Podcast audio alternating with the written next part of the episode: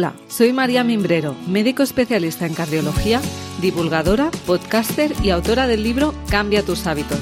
Por mi profesión veo en el día a día enfermedades graves que son prevenibles con un buen estilo de vida.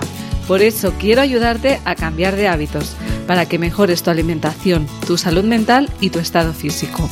Así lograrás sentirte sano, fuerte y feliz.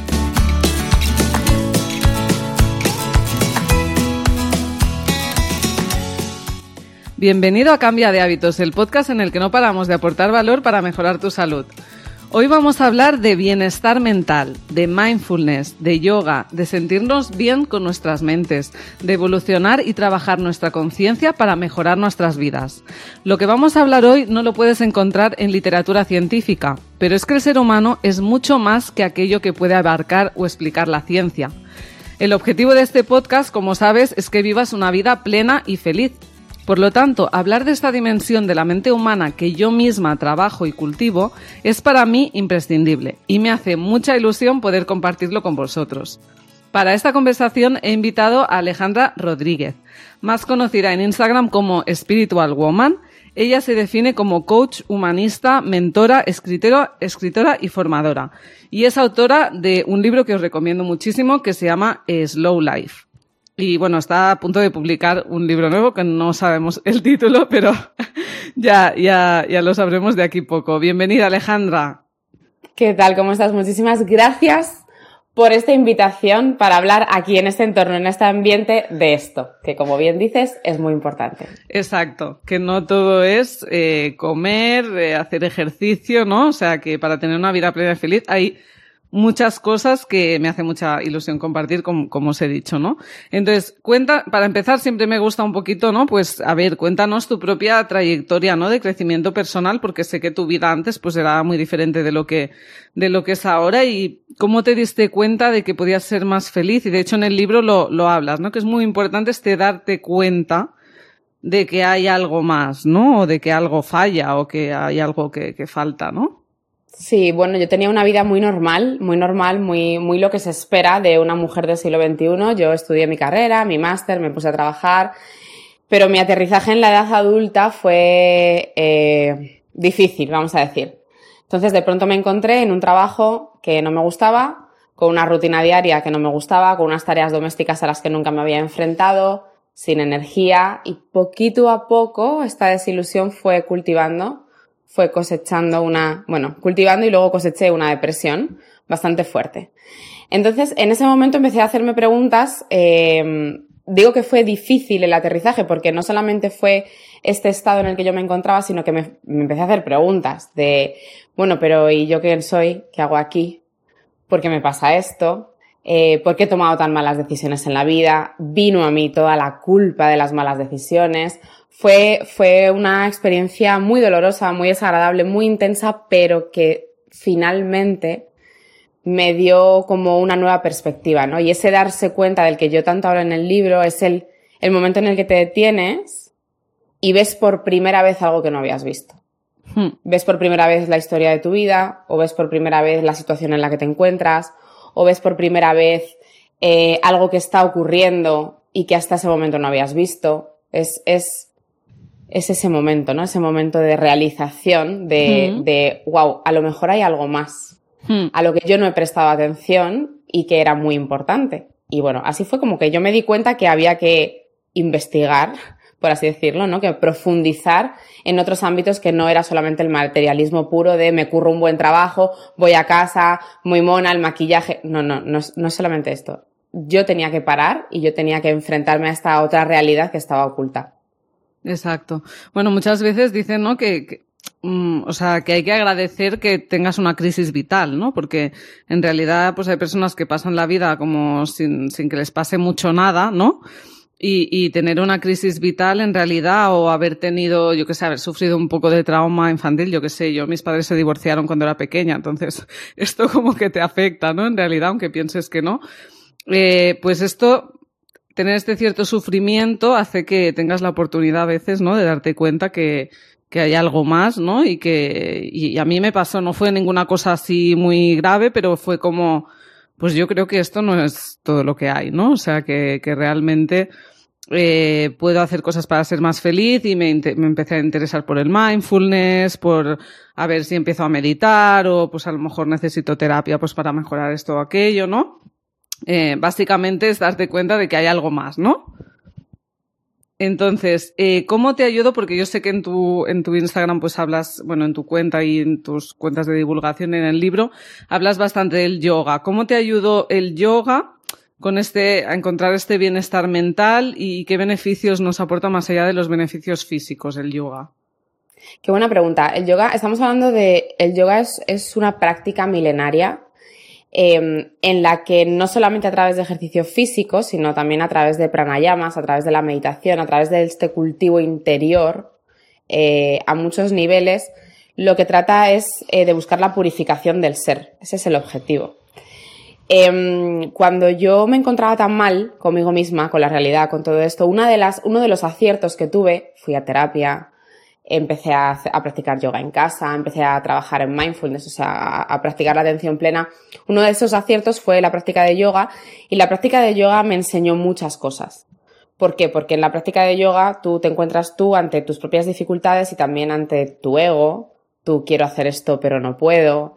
Eh, me gustaría estar haciendo esto pero no llego también te das cuenta eh, en ese momento en el que practicas, te das cuenta de cuánto de acelerado estás, ¿no? Entonces, si tienes un mal día cuando estás en silencio ahí y te vas a poner a hacer yoga, realmente te das cuenta de, ese, locutor, ¿no? De, ese que te está contando todo el día y esto y esto y aquello.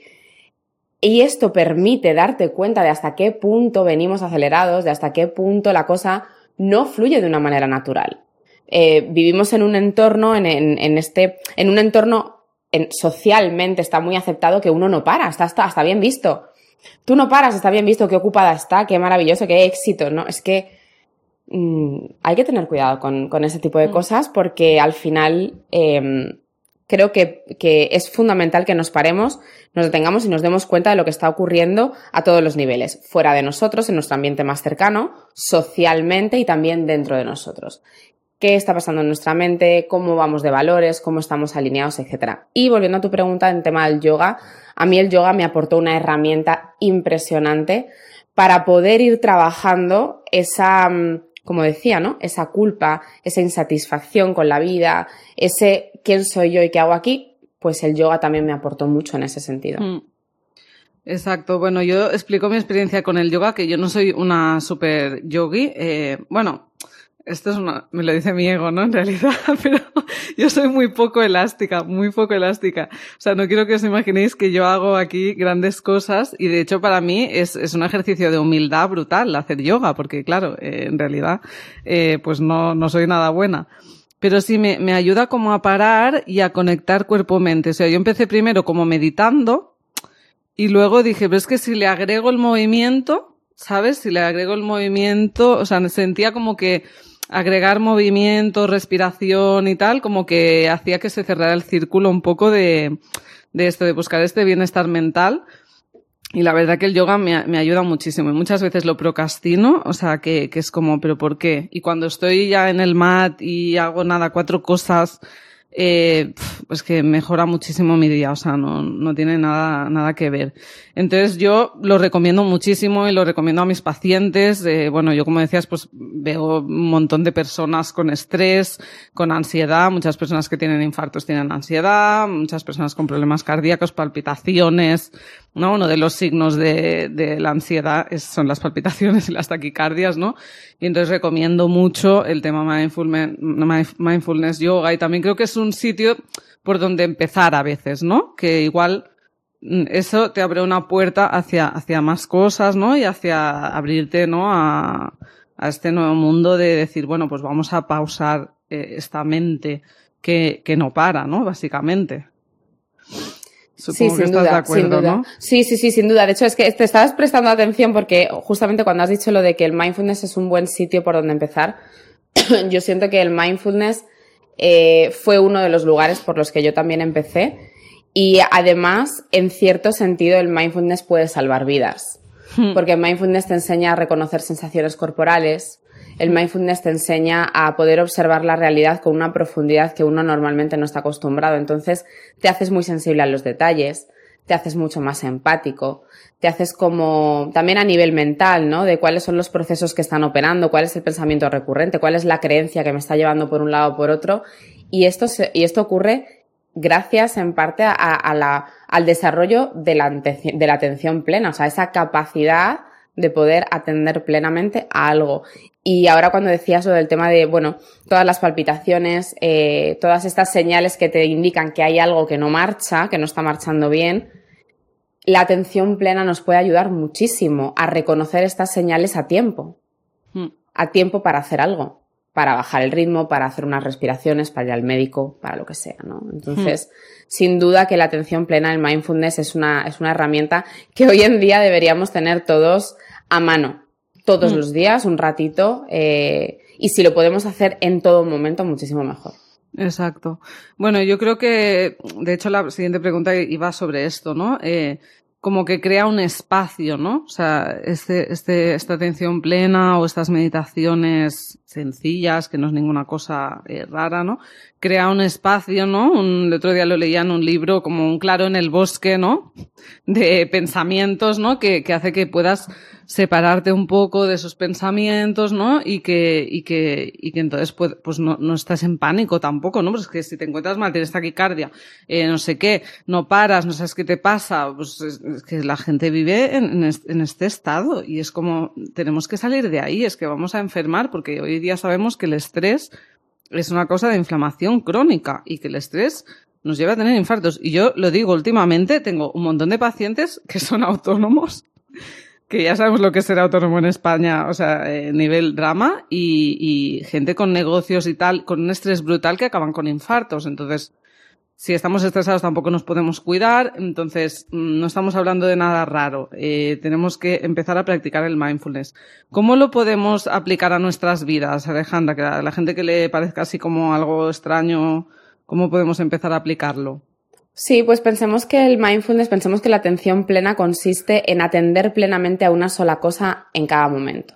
Entonces, una buena forma para empezar es simplemente situándote delante de un paisaje, por ejemplo, o te sitúas, te sientas en un banco en la calle y te pones y pones tu atención en algo. Pueden ser en los sonidos, en los olores, en lo que estás viendo Em, hay muchas prácticas que se pueden hacer. Ahora que hablabas de los autónomos y del día a día, pues se me ocurren estos ejemplos. Pero, por ejemplo, yo siempre recomiendo, hay algo que yo voy a hacer, voy a luchar porque esto sea movimiento social y yo lo llamo slow coffee. Y para mí slow coffee es el momento del café que necesitamos que realmente sea una pausa. Ese café de prisa y corriendo, ese café que, que nos, nos tiene ahí como, eh, no sé, eh, en el, en el día a día, ¿no? O sea, no, no paramos en ningún momento. María, te he perdido, no sé si tú me ves. Yo sí, sí que te, sí que te veo. Vale. Eh, ese, esa pausa del café es necesaria. Muchas veces hemos venido diciendo que, que, bueno, que el café en la mañana, que nos paramos, que nos... Ya, pero la realidad es que no lo hacemos. La realidad es que el café por la mañana lo tomamos con la taza en la mano mientras alistamos a los niños para ir al colegio o mientras nosotros mismos nos vestimos o, lo, o nos lo tomamos con el móvil eh, en, viendo, viendo lo que sea Instagram, no prestamos atención a lo que estamos haciendo, ¿no? Y 15 minutos de pararnos delante de la taza de café y disfrutar del olor del café, del sabor del café, de, de, de la experiencia del café, ya es una pausa, ya es un momento en el que nos hemos permitido parar. Y una vez que disfrutemos de esto y una vez que, nos, que, que comprobemos que, que ese parar nos hace bien, lo vamos a poder llevar a otros, a otros momentos del día, ¿no? Entonces, quien habla de pausa del café, pues habla de la pausa de después de comer. O quien habla de esto, habla de cuando te sientes saturado con las tareas del día, tomarte cinco minutos y atender plenamente a la respiración. Hmm. Simplemente, como tú decías, esto no es gran cosa, no hace falta hacer gran cosa. No, es que simplemente con que te detengas tres minutos y te notes cómo estás respirando y atiendas única y exclusivamente a la respiración, ya es una pausa. Hmm. Ya estás parando todo, todo el día para poder conectar contigo, con, con, hmm. con, esa parte de ti interna, con eso que te da vida, ¿no? Entonces, hmm. eh, pienso que una buena forma de, de, incluir la atención plena es con todas estas herramientas, con la respiración y, y luego también eh, Parece una tontería, pero podemos practicar la atención plena mientras conversamos con la gente. Podemos atender plenamente a la persona que tenemos delante, que eso tampoco lo hacemos. Podemos atender plenamente cuando estamos, si tenemos hijos con nuestros hijos o si estamos con nuestra mascota con nuestra mascota. Son formas de practicar la atención plena y muy difíciles además porque estamos muy acostumbrados a estar en una conversación y estar en el futuro pensando en lo que voy a contestar o en otra cosa que no tiene nada que ver con la conversación. No, estamos aquí mm. y estamos ahora con esta persona. Vamos a disfrutar de la experiencia. Así que hay muchas formas de, practicarlo, sí. Bueno, mientras hablabas, digo, ostras, pues vale, yo mm, tengo bastantes de estas. O sea, porque yo a mí misma me, también me ha echado en plan, vas diciendo y luego en realidad tampoco haces tanto mindfulness. Y es como, oye, pues mis momentos diarios de mindfulness tengo. Por ejemplo, me, para daros ideas, ¿eh? ¿eh? iba a decir también lo de la respiración, simplemente pararse a respirar, hacer unas respiraciones abren un claro brutal. Acariciar a mis gatos y además como una de mis gatas se está haciendo mayor, eh, cuando la acaricio pienso, va a disfrutar de esto porque, o sea, no es para siempre y tu gato no va a durar siempre y bueno, es que nos vamos a morir cuando nos quedemos sin nuestra gata mayor, pero bueno. Eh, mirar el atardecer, ver el atardecer y flipar con el cielo. O sea, los cielos creo que son, ¿no? O flipar con la luna o eh, creo que el cielo es un gran momento de mindfulness también. La naturaleza y buscar pájaros. Yo ahora mm, soy como fan, vivo cerca de la naturaleza y, me fijo en los pájaros, escucho los pájaros y digo, a ver de dónde viene y me fijo en, los diferentes pájaros, ¿no? Y bueno, pues pequeñas cositas de estas que nos hacen eh, parar, ¿no? Y ese café me parece maravilloso. Y controlar lo de los móviles, que esto da para otro tema, pero es que nos, nos mata, o sea, eso nos, nos, mete directamente en, en, el cortisol, ¿no? En el estrés, en la distracción. Y, eso tenemos que ir luchando poco a poco eh, contra eso, ¿no?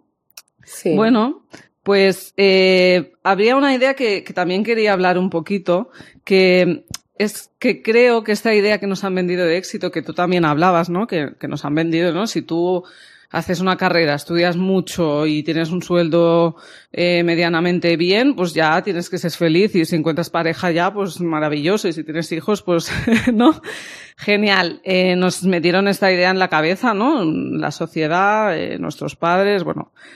Eh, y realmente parece como que queremos cada vez más cosas, ¿no? Como si más dinero, casa más grande, más ropa, más, ¿no? Como si eso nos fuera a, a llenar, ¿no? Porque creo que realmente todos tenemos como una falsa ilusión de vacío en nuestro interior que creemos que con más cosas lo, vamos a llenar, pero, pero en realidad este vacío sabemos que no se llena con más cosas porque mm, lo hemos comprobado, ¿no? O sea, nos compramos más ropa y no se llena el vacío, vamos a más restaurantes y no se llena el vacío, conseguimos ganar más dinero y no se llena eh, este vacío, ni siquiera con éxitos profesionales como, yo que sé, pues yo he publicado un libro, tú has publicado un libro, eh, no, tienes seguidores en Instagram, no se llena el vacío. Entonces, ¿cómo se llena, eh, bueno, desde tu punto de vista, este vacío que tenemos por el que buscamos llenar, llenar, llenar? Bueno, es que esto, esto es un temazo. Eh, empezando por la primera parte de la pregunta, hablando del éxito. Hay algo que yo digo muy a menudo, yo tengo una escuela online de espiritualidad y filosofía slow y este es un tema que tocamos de vez en cuando, ¿no? Necesitamos diseñar, configurar, eh, desarrollar nuestro propio concepto de éxito de acuerdo a los valores que tenemos. Porque el éxito que tenemos configurado, lo que, lo que entendemos socialmente por éxito, no necesariamente está actualizado, ¿no? Muy probablemente se nos enseñó lo que era el éxito de acuerdo a unos valores o a unas necesidades eh, básicas de, de hace tiempo, ¿no? De la historia. Entonces, en los que cuando viene la época industrial y entonces probablemente nuestros abuelos o bisabuelos se dieron cuenta que era muy importante estudiar porque quien estudiaba tenía un puesto por encima. Eh, entonces, si nos ponemos a pensar, todo lo que nos han enseñado del éxito está un poquito obsoleto. Simplemente, no es que esté mal, es que hoy en día ya no es como parte de nuestro valor, ya, ya no depende, ¿no? Entonces, se nos ha enseñado que efectivamente hay que estudiar una carrera, hay que tener un buen trabajo, hay que casarse, comprarse una casa, tener hijos. Y es como, vamos a ver, hoy en día a lo mejor ya hay gente que no quiere estudiar una carrera universitaria. De hecho, tal y como están las cosas, ni siquiera se puede decir que sea la mejor opción en muchos casos. Em, muchas personas ya no quieren vivir en pareja, muchas personas ya no quieren tener hijos. Hay esto que, entendíamos por, persona exitosa, por persona que va cumpliendo los hitos que vienen estipulados, pues es que ya llega un momento que los hitos se los tiene que marcar uno mismo. Entonces, para mí es fundamental que cojamos el concepto de éxito que tenemos, que creemos tener, ¿no? Eh, entonces, bueno, ¿qué es tener éxito? Bueno, pues ganar tanto al mes y tener, eh, ir los fines de semana a buenos restaurantes y, ¿estás seguro? Porque a lo mejor para ganar ese tanto al mes necesitas trabajar un número de horas que no quieres trabajar y que tu concepto de éxito es otro, ¿no? Eh, no, y no digo que siempre se pueda renunciar, evidentemente, al trabajo, porque tal y como están las cosas, de nuevo, es bien complicado, ¿no? Pero hay que, hay que ponderar, hay que evaluar qué es lo que entiendo por éxito. ¿Es más tiempo? ¿Es más dinero? ¿Es cosas más eh, sencillas? Simplemente estar con mi familia, poder hablar con mis padres. Eh, no sé, el tener, por ejemplo, el tener cosas. Es, es exitoso, es, es, ¿Está guay realmente tener muchas cosas? Esa es la pregunta que nos tenemos que hacer. Nos han enseñado que sí, ¿no? Que tener más, tener mejor, pues ahora un, otro coche o... Pero realmente nos hemos parado a pensar si esto nos llena a nosotros mismos. Porque venimos heredando algo, luego esa es otra, ¿no? Después de una época de mucha escasez, histórica estoy hablando. Pues ¿a dónde nos vamos? Ley del péndulo. A la abundancia. Tener es lo máximo. Entonces, hay que tener mucha ropa, tener mucha tecnología, tener mucho de todo. A mí me llena tener, a mí no me llena tener. Pero eso es una pregunta que para poder llegar a la respuesta hay que quitar capas y capas de creencias que yo he ido adoptando socialmente que he visto, de la familia, del colegio, de lo que uno aprende cuando es pequeño, ¿no? Entonces, eh, si lo relacionamos con el tema de los vacíos, pues nos encontramos con que lo estamos haciendo todo bien, has estudiado tu carrera, eres una persona de éxito, tienes un trabajo, eh, te has mudado a vivir sola, te has independizado, y de pronto te encuentras con que eso no da la felicidad. Y te ves eh, da vértigo. Eh, me lo estoy recordando y se me pone la carne de gallina porque da vértigo, porque te encuentras ante el absoluto vacío de yo estaba apostando porque cuando ocurriese esto iba a ser feliz, iba a alcanzar la plenitud. Y de pronto no, y de pronto me doy cuenta que no solamente no estoy alcanzando la plenitud, no solamente no soy feliz gracias a todo esto que tengo, sino que tenerlo me está metiendo en una desconexión crónica conmigo misma y con la espiritualidad que yo creo que soy. Entonces, cuando nos encontramos ante ese vacío, ¿Cómo se llena? Es que muy probablemente e, e, esa, esa percepción de vacío que tenemos es solamente una ilusión. Porque para mí, nosotros ya estamos llenos de todo lo que somos. El amor que somos, la energía que somos, la bondad que somos, ese, ese interior ya viene nutrido y cultivado desde que somos pequeños. Lo que pasa es que vamos perdiendo la conexión con ello a medida que nos van contando historias o nos vamos creyendo historias. Cuando nos encontramos ante ese vacío, creo que lo fundamental es como parar y normalizar. Decir, vale, ok, no está pasando nada, estaba, he luchado por todo esto que tengo y de pronto me acabo de dar cuenta que esto no me está haciendo feliz. Es muy duro de decir, es muy duro de admitir, pero es la base para poder conectar con esa idea de estos vacíos que estoy sintiendo no se rellenan con cosas materiales no se rellenan con éxitos materiales, no se rellenan con títulos universitarios, no se rellenan con nada de esto, porque este vacío es del ser. Es, o sea, es, es, ni siquiera es que esté vacío, es la falta de conexión, de mi conexión conmigo misma, o de mi conexión con el todo, con lo que cada uno quiera creer, ¿no? Con Dios, con la naturaleza, con lo que cada uno quiera creer. Ese es el problema. El problema es que a medida que nos esforzamos muchísimo por tener, vamos desconectando esa conexión con la que nacemos, es innata, mm, mm. Con, con, el momento presente. Entonces pienso que pienso que esos vacíos no se rellenan como tal. Creo que esos mm. vacíos, eh, si acaso se rellenan, se rellenan solos a medida que conectamos con ellos. Conectamos con la idea de que ningún vacío a este nivel se va a llenar con algo que logramos a este nivel.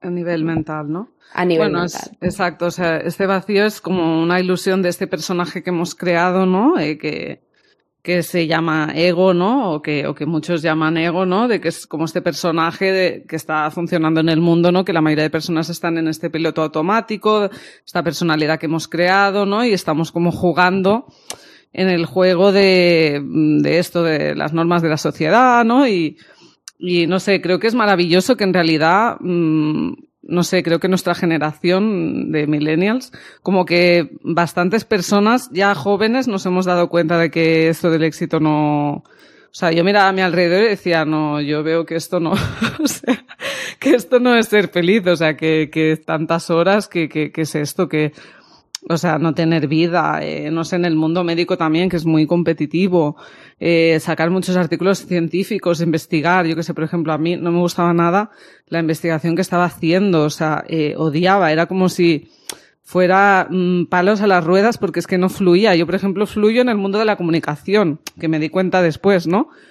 Pero es como, yo, yo no voy a seguir esta vida que, que estoy viendo a mi alrededor, ¿no? Y creo que es muy clave y quería recalcar el tema de que este vacío que, que, sentimos, que pensamos que podemos llenar con cosas y que incluso puede haber una cierta adicción a las compras hoy en día con la facilidad que tenemos, ¿no? De, de comprar online, ¿no? O de consumir eh, redes sociales, ¿no? Todo esto viene un poco de intentar llenar este vacío, este, esta incomodidad interna, esta inquietud, eh, que realmente es una desconexión de nosotros mismos, ¿no? Y que, y que se cultiva, pues volviendo a, a quienes somos, ¿no? O sea, y esto se hace pues eh, meditando, eh, con yoga o con terapia para intentar quitar todas estas capas, estas creencias, estos pensamientos que, que, que nos dañan, ¿no? Y, y, bueno, ya mm, hablando de pensamientos, que creo que era un temazo que me lo, me lo había saltado, eh, claro, hay personas que piensan que son sus pensamientos aún. O sea, bueno, yo lo pensaba, tú lo pensabas, ¿no? Es como, sí, sí, todo lo que me dice mi cabeza, esto soy yo, ¿no? Este diálogo interno, tal, ¿no? Esto, esto soy yo. Pero, ¿qué les decimos eh, a estas personas que aún creen esto? Eh, realmente no somos nuestros pensamientos, ¿no? Y tenemos que empezar a, a, cuestionar estos pensamientos. ¿Qué les dirías, Alejandra? Sí, eh, bueno, eh, les diría que con la práctica de atención plena que acabamos de proponer aquí, van a desarrollar la habilidad de poder observar eh, de manera separada los pensamientos y darse cuenta que, que no, no son nosotros en la medida en que nos podemos separar y observar, ¿no? Y decir, madre mía, las películas que me estoy contando. Entonces, y creyendo. Y creyendo, por supuesto, claro, porque es que encima nos contamos una historia y por supuesto no la estamos contando nosotros, tenemos que confiar en lo que nos decimos, ¿no? El tema, el tema es que nos decimos muchas mentiras a lo largo del día. Eh, yo pienso que lo que podemos hacer con el tema de esta identificación con los pensamientos es eh, cultivar la parte de nosotros eh, que está como más conectada al presente. Pensemos que cuando, cuando estamos pensando, estamos pensando, normalmente pensamos a pasado, pensamos a futuro, nos estamos contando lo que está pasando, pero es un narrador que está ahí contándonos la vida pues según él lo ve. Y él lo ve de acuerdo a una serie de creencias y de esquemas mentales que vienen ya de, obsoletos, como decíamos, ¿no? Entonces, eh, no, no somos nuestros pensamientos. Y además, esto me parece particularmente peligroso, me parece peligroso que no se nos enseñe en el colegio, porque cuando viene, eh, cuando atravesamos periodos de culpa, periodos de depresión, periodos de, baja autoestima, periodos en los que nos decimos muchas cosas muy malas, no hemos aprendido que, bueno, que hay una parte de nosotros que nos está diciendo eso, pero que nosotros no somos eso. Y que nosotros podemos trabajar para sanarlo, para ignorarlo, para negociar con ello, para lo que sea, pero que no tenemos que quedarnos ahí. Entonces, eh, es fundamental que cuando nos estamos contando algo acerca de nuestro fracaso monumental en el matrimonio, sepamos que esto es una historia que nos estamos contando, pero que muy probablemente ni siquiera se asemeja a la verdad. Y así con todo. Hmm. El estrés laboral, hablabas de los autónomos. Es que los autónomos, yo no, yo de los autónomos no voy a hablar. Si a mí se me permite, yo este tema me lo salto, me lo voy a saltar. Eh, pero, pero sí, cuando uno está metido en ese estrés, en esa, en, lo que menos necesitamos es dar por ciertas esas historias que nos estamos contando. Leía en un libro de Nazaret Castellanos eh, que mmm, se había hecho un estudio en el que cuando tomas una decisión, se rastreó esa decisión de dónde venía a nivel cerebral y la decisión ya estaba tomada por el cerebro segundos antes de que la persona fuese consciente de ella y pudiese transmitirla. A mí esto me explotó el cerebro. Porque si una decisión, si cuando tú me dices, Alejandra, vente a mi podcast, y yo te digo sí, ese sí fue posterior a una decisión previamente tomada por mi cerebro. La pregunta es, ¿con qué base tomó mi cerebro esa decisión? ¿Qué consultó para decir que sí? O sea, ¿qué información consultó para decir que sí antes de que yo me diese cuenta? Así con todo. Hmm. Con todo. Decisiones acerca de eh, por qué no puedo hacer las cosas.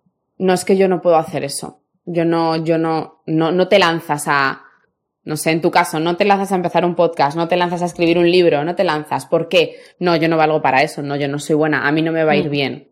Eso es algo que te estás diciendo y que previamente tu cerebro ha decidido. Ya lo tenía, ya lo tenía. Ya lo tenía ahí. La pregunta que yo me hago es, ¿con qué base dice esto? O sea, ¿con qué base mm. está tomando una decisión acerca de lo que yo puedo o no puedo hacer y que luego me condiciona toda mi experiencia? Porque mm. si mi cerebro previamente ya ha decidido que yo no puedo escribir un libro, ya está condicionándome, me está dando muchas papeletas de que no lo escriba. O sea, está decidiendo lo que va a ocurrir. Y, lo que yo pregunto es, ¿qué está consultando? ¿Está consultando las creencias obsoletas que hablábamos? ¿Está consultando la cantidad de veces que en la adolescencia me di cuenta que yo no era buena para hacer algo? ¿La cantidad de veces que se rieron de mí en el colegio? ¿La cantidad de veces que estamos hablando de hace 20, 25 años? ¿Cosas que ocurrieron hace 20, 25 años? No, no. Claro, ¿qué pasa? Nos creemos esa voz interna que nos está hablando de cosas que ocurrieron, está elaborando opiniones pues eso con base en, en, información que tiene desde hace mucho mm. tiempo. Y mm. obviamente, pues llega un momento en el que ya no. Y por eso la gente que, que cree que todavía son sus pensamientos y que se... Es normal que lo hagas, nunca te han enseñado a hacerlo de manera diferente, pero hay otra forma de vivir. Exacto. Hay una forma de vivir en la que tú te dices algo y te cuestionas. Y dices, vamos a ver, ya estás con el rollo de que tú no puedes hacer eso, ¿por qué? Hay que escucharse y cuestionar, ¿no? O sea, uno, porque sé, yo he vivido también en, esa, en ese trance, en ese piloto automático, en ese creerte, creer tus pensamientos y creerte tus películas. Yo me acuerdo cuando tenía veintipocos que me montaba unas películas con mis amigas sobre lo que hacía la gente y sobre sus historias, que me las creía, en plan, sí, esto lo hace porque tal, esto lo Y me lo creía y yo, y yo, sí, sí, es que yo soy muy buena identificando lo que piensa la gente. O sea, totalmente, o sea, totalmente ridículo. O sea, que, es una fase, supongo, de la maduración, ¿no? De, bueno, pero, pero, hay gente que se queda ahí. Es que no solamente, te iba a decir, no solamente en la adolescencia, estamos hablando de adultos, mucho además. Esto, esto en nuestro país es, muy típico. En nuestro deporte nacional es opinar acerca de los demás creyéndonos que tenemos la información de la vida de los demás. Total, o sea, total, total. Esto no es solamente adolescentes. Exacto. Y, y bueno, yo creo que hay muchas personas que aún ni siquiera saben los pensamientos que tienen. O sea, que el primer paso es identifica qué monólogo interno tienes, porque hay gente que aún ni siquiera sabe que tiene un monólogo autodestructivo, porque todos lo tenemos, ¿no? Identifica qué te estás contando y luego crea este espacio que gracias al mindfulness, la meditación, ¿no? Y todo esto que estamos hablando, puedes crear este espacio, ¿no? Para separar y observar estos pensamientos, ¿no? Y esto es básico para ser feliz, o sea, es básico para tener una vida plena, es básico para estar sano, es básico para bajar tus niveles de cortisol y evitar tener infartos. O sea, no estamos hablando de ninguna cosa no, que no sea importante. Yo siempre digo que hay una. Deberíamos enfocarnos en ser adultos funcionales. Y para ser adultos funcionales necesitamos desarrollar la capacidad de poder cuestionar lo que nos estamos contando. Luego, además, luego está todo el tema de, por ejemplo, las decisiones conscientes, poder tomar una decisión acerca de un tema importante y que no, y que esa decisión no venga predeterminada por el miedo. Por miedo a no poder, por miedo a no saber, por miedo a no ponderar el miedo. Claro, el miedo te está dando información, es muy útil. Pero oye, ¿a qué tengo miedo? Tengo miedo a no, a no saber responder, de qué manera puedo asegurarme que vaya a saber responder, etcétera, ¿no? Y luego está el tema de las reacciones en, en el día a día. Eh, fruto, mm. o sea, tenemos eh, el estrés y tenemos nuestro día a día con cosas que salen permanentemente mal. El atasco, el jefe me ha dicho esto, los niños no me hacen ni caso, esto, esto y aquello, ¿no? La reacción que nosotros tenemos a la realidad normalmente es de lucha. No aceptamos que las cosas no salen como nosotros queremos. Y esto es una grandísima fuente de estrés también. Mm. Y aquí media muchísimo nuestro monólogo interno. Es que no puede ser, porque ya estamos otra vez así. Porque aquí atasco todos los días y ya está el petardo de turno y ta, ta, ta. Y esto es una película que nos estamos contando constantemente que lo que hace es acelerar nuestras revoluciones. Y hablabas de palpitaciones, hablabas de taquicardias, y es que muchas veces somos nosotros mismos echando picante, como digo yo, a la vida, echando picante. La Contándote. resistencia, ¿no? La- o sea, la, la resistencia a lo que es, ¿no? Que es como eso, cómo lo vives. O sea, vale, que sí que es, es difícil, ¿eh? pero por ejemplo, si vas trabajando el mindfulness, yo qué sé yo, si hay un atasco, pienso, vale, pues hay un atasco. Pues mira, me canto más canciones hoy de lo que sea, ¿no? O sea, quiero decir, de lo que Claro, lo que pasa. Sí, no, y además es difícil, o sea, como tú dices, es difícil, eh, sobre todo cuando lo ves por primera vez, ¿no? O sea, alguien que escucha por primera vez algo de a decir, estas niñas, que sea, o sea, ¿de qué están hablando? Exacto. claro. Sí, vale, de lo que estamos hablando es de que hay otra forma de vivir, Hmm. que no es estar en la mente, que no es estar contándonos, además luego con el tema de la rumiación también súper relacionado con esto, Hmm. de pues fíjate lo que me dijo y yo le tenía que haber dicho y esto y esto y aquello y es como que pero vamos a ver, eso ya pasó. Si tienes algo que decir, levanta el teléfono y di, oye, ¿te acuerdas dónde pasó esto? Pues te quiero decir esto, esto y esto. Y Sí. cierras página, cierra capítulo. Sí. Nos- no podemos seguir viviendo así. O sea, si queremos ser adultos funcionales, tenemos que aprender a responder a la realidad de manera consciente. Y también esa aceptación y esa adaptación. Lo que pasa es que evidentemente hoy en día, con esa aceleración y esa base de estrés que llevamos, vivimos en el miedo. Hmm. El miedo de un atasco es no llegar a los sitios, llegar tarde, que te digan algo, que no te dé tiempo a hacer la lista de tareas que tienes que hacer. No es justo que vivamos así. Hmm. Es que no es justo. Totalmente, Alejandra. Yo espero que, que, bueno, que si a las personas que nos estén escuchando, aunque no hayan hablado, o sea, no hayan escuchado hablar mucho de esto, les resuena algo dentro, ¿no? Como decir, ay, pues, pues esto que están diciendo igual, oye, pues que empiecen como a explorar, ¿no? Esto, ¿no? Porque evidentemente en esto en una conversación estamos hablando de algo que nosotras llevamos años y años de, de trabajo, ¿no? O sea, para llegar aquí. No es que un día me desperté y wow, y, y es eso, y es un trabajo continuo y yo me veo hasta los 80 o hasta que me muera, ¿no? Trabajándolo para, para, ¿no? Entonces, eh, empezar a explorar. ¿Por dónde podrían empezar a, a explorar, o sea, libros, recursos? ¿Qué cosas te han servido a ti? ¿Qué libros, mm, no? Yo comparto los míos y tú los tuyos, y así ya para, para despedirnos. Venga, fenomenal. ¿Qué libros tienes tú? Yo, eh, que me han venido ahora a la cabeza, a mí me, me gustó mucho y me, y me ayudó mucho el del poder de la hora de Cartoye, que, que es como un súper, súper básico. Si saben inglés, eh, hay unos podcasts eh, con la Oprah Winfrey de Cartoye que habla de todos los capítulos de Un Mundo Nuevo Ahora, eh, que están muy bien, eh, que están maravillosos. Eh, ahora me estaba leyendo un libro de Tara Brach que se llama em, Compasión Radical, que creo que también la compasión, la autocompasión hacia uno mismo eh, también es muy importante. Y, y un pueblo que escribe como una especie de poemas muy cortos eh, sobre conciencia. O sea, es como despertar un poquito esta conciencia, esta conciencia de los pensamientos. Bueno, seguir un poquito este, este, este camino. Y, y empezar, yo me- empecé a meditar con Headspace con, y, y ahora tengo Calm, eh, porque bueno, conecto un poco más con, con el idioma. Y ya está, esto es lo que les puedo decir. ¿Y tú, Alejandro? Qué bien. Me encanta. Pues mira, a mí se me estaba ocurriendo eh, súper recomendado Pablo Dors, eh, Biografía del Silencio. Es un libro que remueve muchísimo, te da, te da una perspectiva nueva de vida. a nivel, estaba pensando en Nazaret Castellanos a nivel científico, pero científico práctico espiritual. Eh, tiene el espejo del cerebro y tiene ahora neurociencia del cuerpo, que es espectacular. Y estaba pensando en algunos otros que me hayan servido a mí de... Pero es que ahora mismo... Y te- leo mucho, ¿eh? Pero ahora mismo estoy pensando en uno como que me haya hecho... Y, y no, y no, no me viene, no me viene. Pero es que los últimos, los últimos que, que he leído, que fueron de... Bueno, he leído otros, ¿no? Pero Pablo Dors y Nazaret Castellanos para mí han sido un boom porque ellos tratan las cosas de una manera muy de a pie. Hmm. Y, mm, y creo que necesitamos simplicidad en, en esto, ¿no? Entonces, eh, bueno, por supuesto recomiendo 100% mis libros, obviamente, como no podría ser de otra forma. Exacto, que quería eh, también eh, enseñarlo. Sí, como no podía ser de otra forma, tienes Slow Life, luego 365 reflexiones para tu despertar, que lo debo tener por ahí, pues también tiene reflexiones cortas sobre las que profundizar.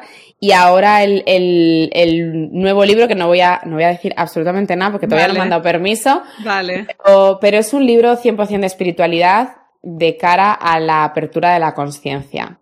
Vale. O sea que, mm, pero, pero sí, bueno, y además de libros, sin duda recomiendo parar una o dos veces al día, estar en silencio simplemente, no hay que hacer nada, que ese es el reto. No hacer nada, ni siquiera te tienes que poner a meditar como tal, simplemente te quedas sin hacer nada, a ver qué pasa. Y escribir. Escribir para mí es una herramienta poderosísima para ordenar lo que está ocurriendo. Y si queremos eh, no identificarnos con los pensamientos, tenemos que identificar primero los pensamientos, que muchas veces vienen tan en tropel que es que no, no sabemos qué está pasando. Entonces escribir nos obliga a pensar más despacio nos ayuda como a poner orden, ¿no? Por lo que está pasando, qué es lo que me viene, qué es lo que... Y, y para mí es poderosísimo. De hecho, cuando yo tengo, cuando a mí me dan eh, algún, algún tipo de ansiedad o algo, es muy común que yo diga, voy a escribir un poco. Hmm. Voy a escribir, a ver qué, me, a ver qué es lo que hay que yo no me he dado cuenta. Yo también, Entonces, Alejandra. Yo, yo, también lo hago. O sea, necesito escribir para ordenar, para ver qué, qué está pasando, ¿no? Y, y, y, más que nada que escribir también hace que, que tengas que ir más lento. ¿no? O sea, que los pensamientos vayan más lentos, ¿no? Porque tienes que escribirlos, ¿no? Entonces, Efectivamente. Es como que ralentiza la mente y, y, además lo ves escrito y dices, o sea, ¿en serio me estoy contando esto? O sea, no, no me lo puedo creer. ¿no? Sí, o estoy pensando ahora esto, esto pasó hace 15 años. ¿Qué está pasando, no? Porque no tengo otra cosa mejor que hacer. Sí, sí, sí, así somos. Exacto, así somos. sí, sí, total, total. O sea que suscribo totalmente eh, tus, tus herramientas. Bueno, pues yo creo que hemos dado una serie de herramientas súper valiosas eh, para que, bueno, las personas pues empiecen un camino de, de, de esto, de abrir un poco la conciencia y de, y de darle una oportunidad a esto de la espiritualidad, ¿no? De como le quieras llamar, pues es que la palabra al final, claro, te imaginas espíritus ahí en una casa, no sé. Pero es como vivir una vida más plena, ¿no? Sentir que hay algo más, reconectar con nosotros mismos, podemos llamarle, ¿no? Eh, yo creo que esto vale muchísimo la pena y que está claramente en la dirección de, de, la salud. Así que nada, te doy este espacio para que te despidas, Alejandra, y, y hasta luego. Eh, gracias, gracias de corazón por el espacio que has abierto para hablar de esto. Gracias por además darle la importancia y traer un poco a este, a este entorno, pues esto tan importante que, que muchas veces, eh, antes de, empezar hablábamos, ¿no? Muchas veces nos sentimos polarizados entre en qué creemos. Entonces, ¿creemos en la evolución, en la tecnología y en la, en la ciencia o creemos en la espiritualidad? No hay por qué tomar esa decisión. Podemos, eh, de alguna manera, aprovechar los beneficios de ambas podemos realmente llevar una vida plena gracias a ambas, podemos eh, disfrutar de nuestra vida, podemos parar, podemos bajar el ritmo y podemos, como decíamos, todo, crear un concepto de éxito que, sea nuestro y, y, trabajar por él, ¿no? Eh, con espacios en calma, con presente, con tiempo de calidad en familia y dándole importancia a las cosas que son verdaderamente importantes. Totalmente, nada más que añadir. Pues nos despedimos. Venga, un abrazo, ha sido un placer. Bien.